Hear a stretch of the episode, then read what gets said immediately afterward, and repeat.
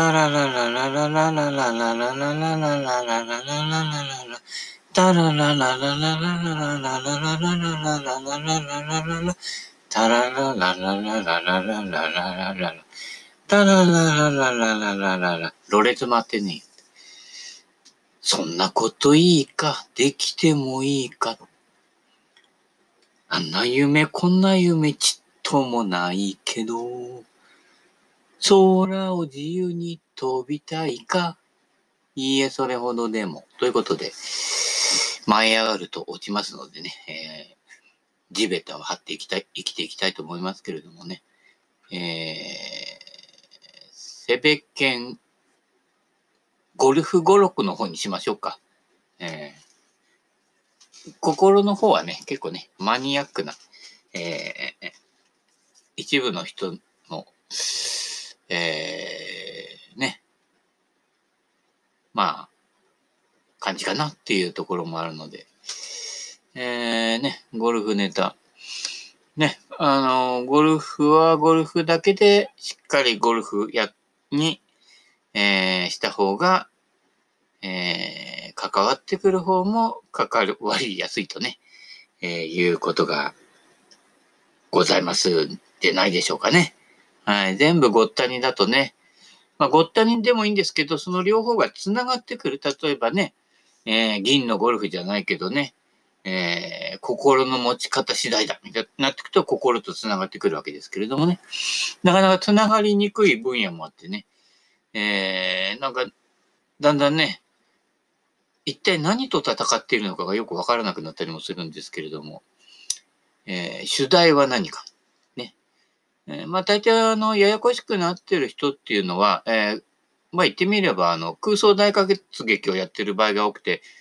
リアリティのこっちに反応してるというよりかは、お互いあの空想の持ち合いみたいなところでね、えややこしくなってることが多くて、蓋を開けると似た者同士っていうことがね、えー、ありますね。は、えー一見ちょっと違うようでね、落語の長短みたいな感じですけどね、俺とお前は気が合うって合わねえみたいなね、えー、そういうね、落語を聞いてください。だから、あそこには学びがいっぱいあります。はい。ということで、セベケンのゴゴルフの方か。で、から、まあ、言ってもどっちもどこにも入っちゃうんだけどね。えー、今回あのね、ほら、前衛への道、水のオープン。えー、ね、男子、男子ちょっとね、女子に比べるとね、えー、いまいち今にね、えー、日光の手前みたいな感じになっておりますけれどもね。まあね、見れば面白い、やっぱりね。うん。まあ、真似はできないしね。あの、やっぱ圧倒的な飛距離あるんで、だいたいもう俺なんか100ヤードぐらい置いて帰っちゃうぐらいの感じですからね。もう、プロがウェッジで打つのは、俺5、7番とか6番やんぐらいで打ってるからね。えー、圧倒的に距離が違うんで、でも今回あのね、パグンさん？あの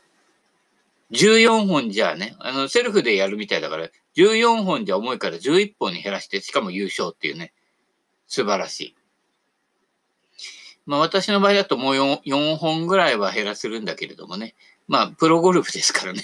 あのね、ボギー・ジョーンズとちゃうねんみたいな感じでね、えー、重要なところはやっぱり締めないとね。で、11本にしたけど、ウェッジはフルに入れてるんですよ。えー、度数のウェッジが3本と、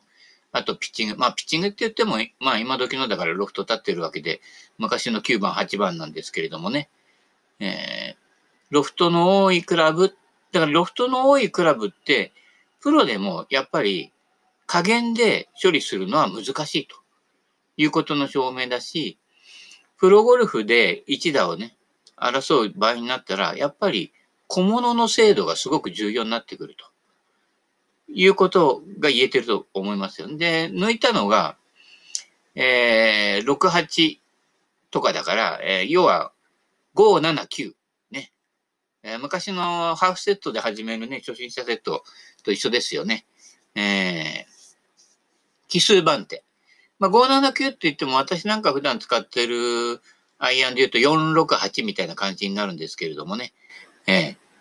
なので、1本置き。で、プロゴルファーだから距離が出るから、バンティカンの距離も、え、飛ばないおじさんゴルファーよりは広くなるんだけど、それでも、ハーフセットで大丈夫っていうね。この辺は見習った方がいいと思いますよ。だからもう、だいぶ前から言ってるんですけれども、えー、今、4度ピッチ刻みが大体ね、標準化されてますけれども、6度ピッチ刻み。はい。8度ピッチになっちゃうと、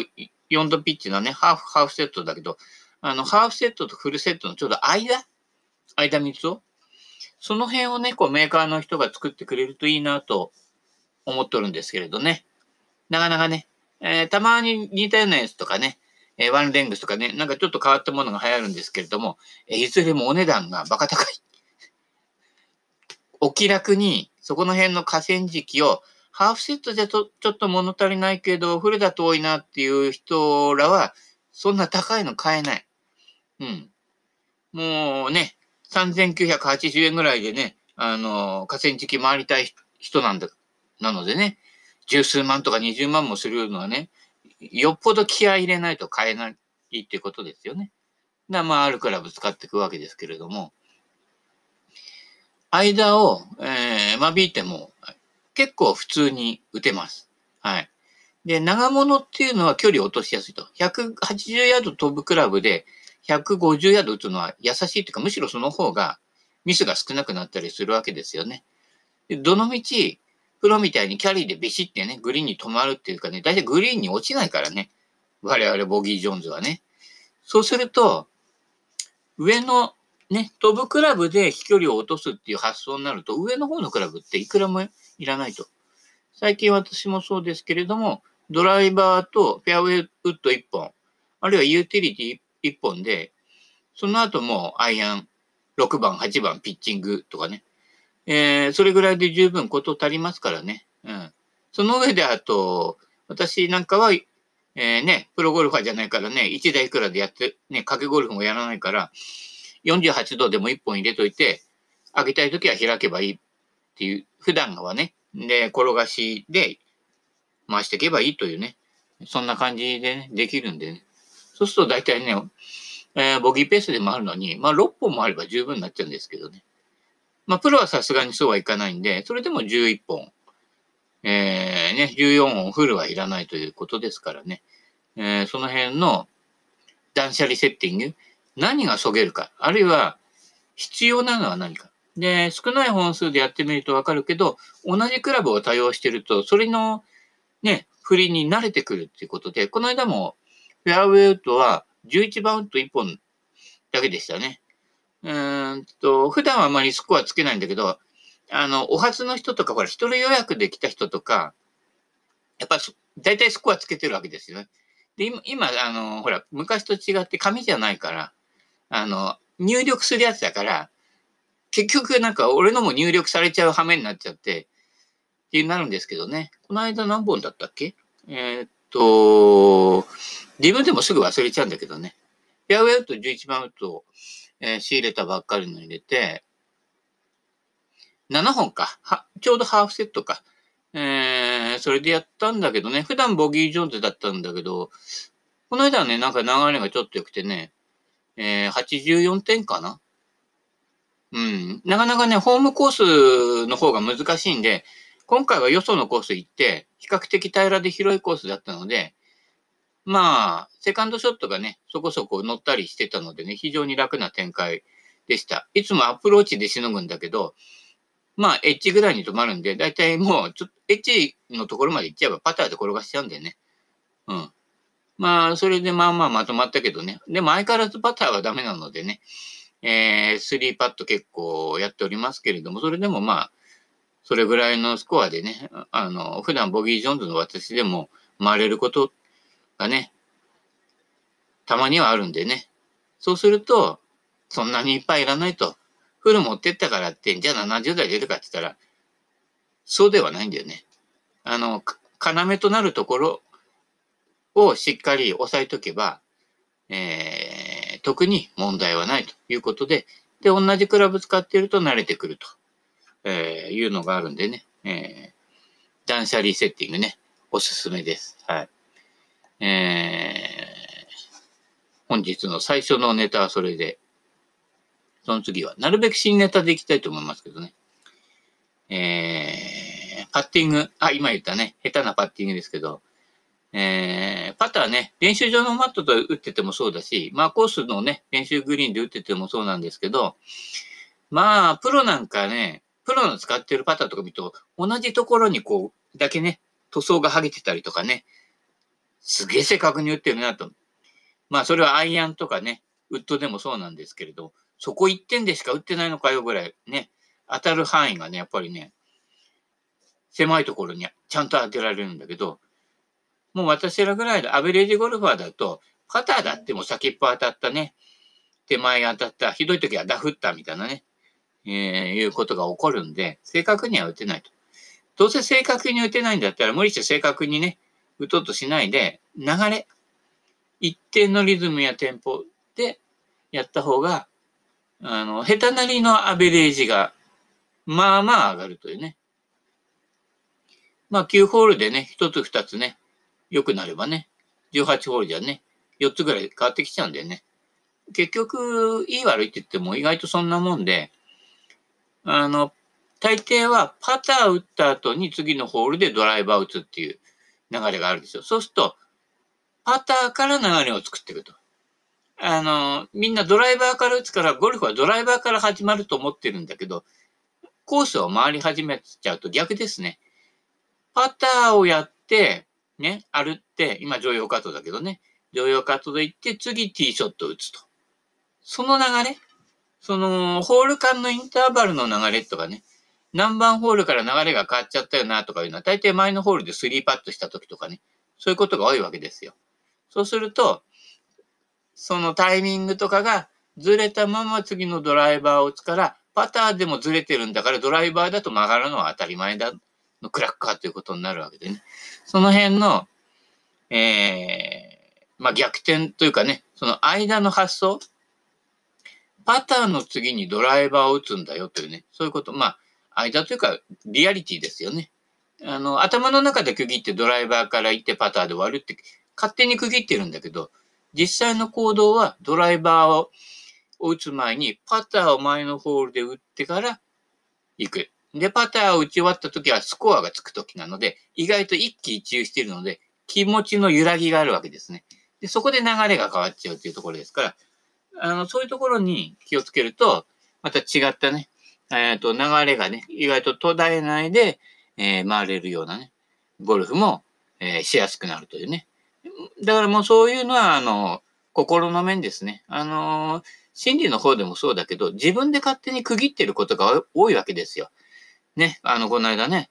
あの、マスクしないでね、テニスボールをね、拾ってね、あの、テニスコートに返したらね、それ殺菌して、みたいな感じでね、えー、コーチかなんかが言っててね、もうね、掴みかかろうと思いましたけどね。それも、ね、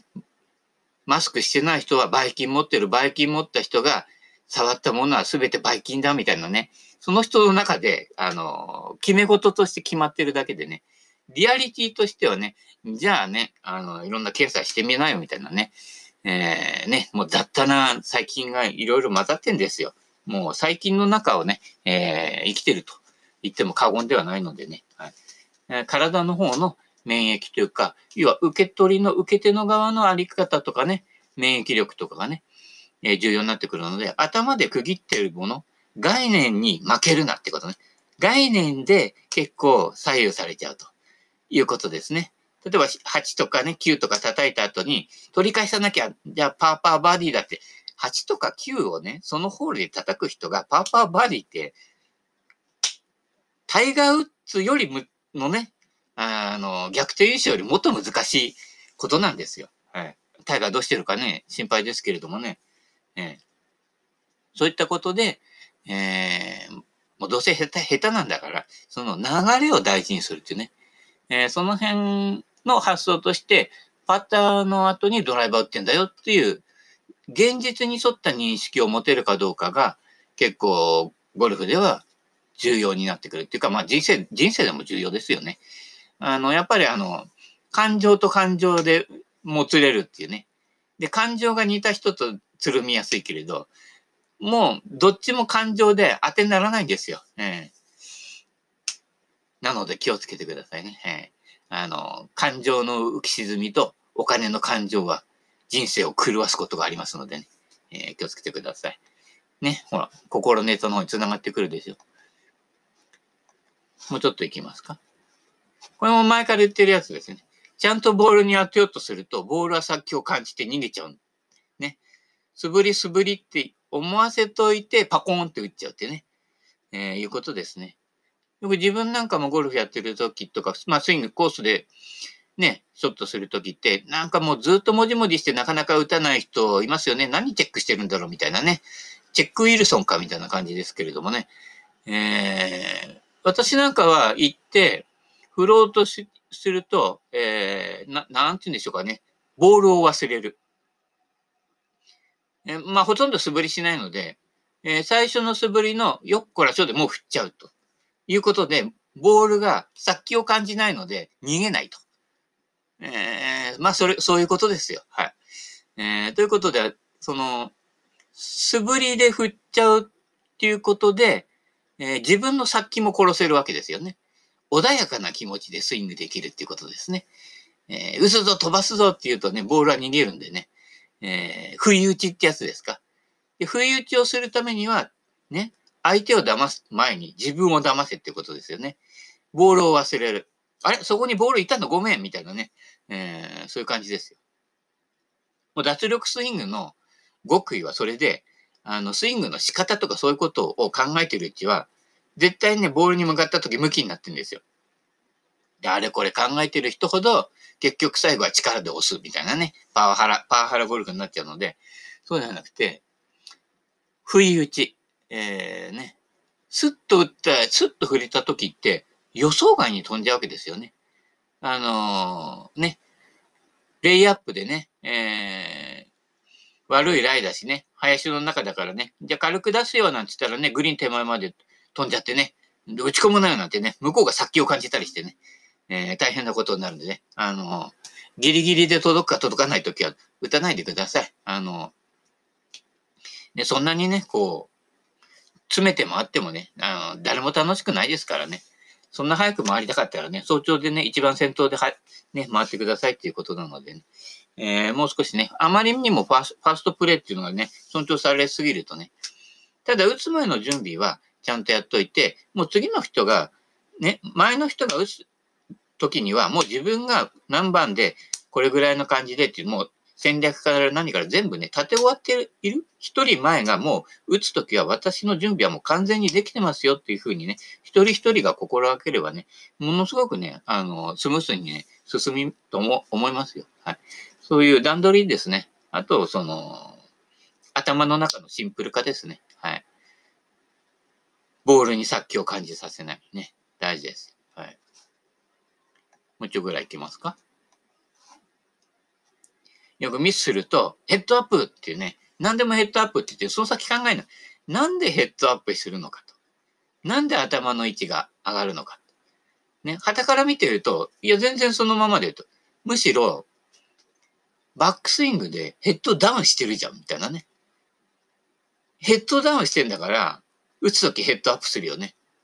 うん。窮屈だからね。あの、クラブの抜け道がないから、あの、沈み込んじゃって、捻転とか言うと沈み込んじゃうから、そしたらあとジャンプするしかないからね。で、それが地面反力だなんて喜んでたりしてね。いやいやいやいや。しゃくり上げて当たるのは奇跡ですから。はい。えー、クラブヘッドは上から下に来るので、そこにしゃくり上げる動きを入れたら、ベクトルが矛盾するじゃないですか。はい。ゴルフスイングは、物理的リアリティです。まあ気、気分もあるけどね。さっきもそうだなけど、殺気を感じさせないっていうのもね。さっき言ったばっかりだけどね。え要はゴルファーって変、変に頭がいい人が多くて、勝手に因果関係を作っちゃうんだけど、かなり、もう合成着色料満載ですね。昔のあの、粉ジュースみたい、粉末ジュースみたいなもんですよね。えー、もう果汁なんか入ってないよね。もう、色から何から全部ね、合成物質でできてるってね。あれが微妙にね、なんかザラザラしてうまかったりしてね、えー、昭和は何でもありでしたけどね。まあ今でもあのね、あの、売ってるらしいですよ。あの、粉末ジュース。はい。えー、昭和化計画の方も進めていますのでね。はい。えー、あと、イメージね。だからヘッドアップっていうよりかは、例えば、まあ、マモマモップとかね、まあ個人プロ名出すのもなんですけれども、あたかもね、なんて言うんだろうな、クラブヘッドが最初の位置にから動かないかのように体をうまく、えー、使うというかね、えー、私の表現だと体は使うもんじゃなくてかわすもの、抜け道を作ってあげるっていう発想なんですけれども、そこにクラブヘッドの残像を置いておく。最初のアドレスの時の位置に。そしてその残像をずっと持ったまま振ると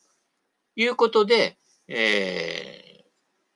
ー、同じ位置に戻りやすくなるというね。これをね、回、回して、で、下からインから、下から何から？わかんないけどね。なんか難しいこといろいろやって最後は地面反力でって言ったら、どうやって戻るんだよみたいなね。まあ、プロでね、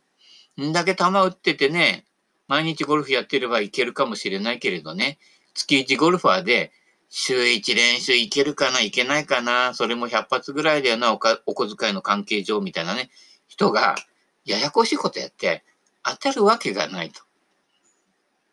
だったら、そこのアドレスのところに戻ってくれば、クラブヘッドがね、それなりには行くんじゃないかということで、そこの残像。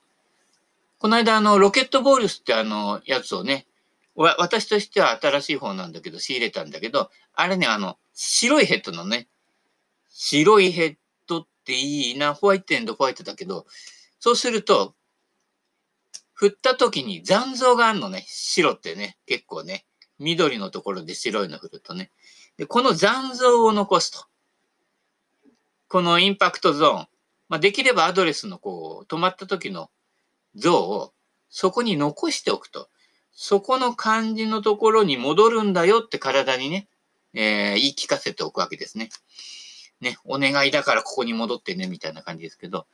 そういった、だからボールを凝視するというよりかは、クラブヘッドのアドレス時のところに、えー、戻すだけみたいなね、感じで、さっきも言ったけど、ボールを忘れる。結構これがね、えー、ツボだったりします。えー、アドレス時に戻すとか、ね。最近まあ、ハンドファーストで打たないとダメなんだけど、手が先に行ってシャンクしちゃったりしてね。もう、本読まない方がいいですよ、そういう人は。はい。構えたところら辺に大、大、大体の感じで戻ってくれば、大体の感じで飛んでいきます。あとはスコアは小技ですから。はい。大物は楽に振ってください。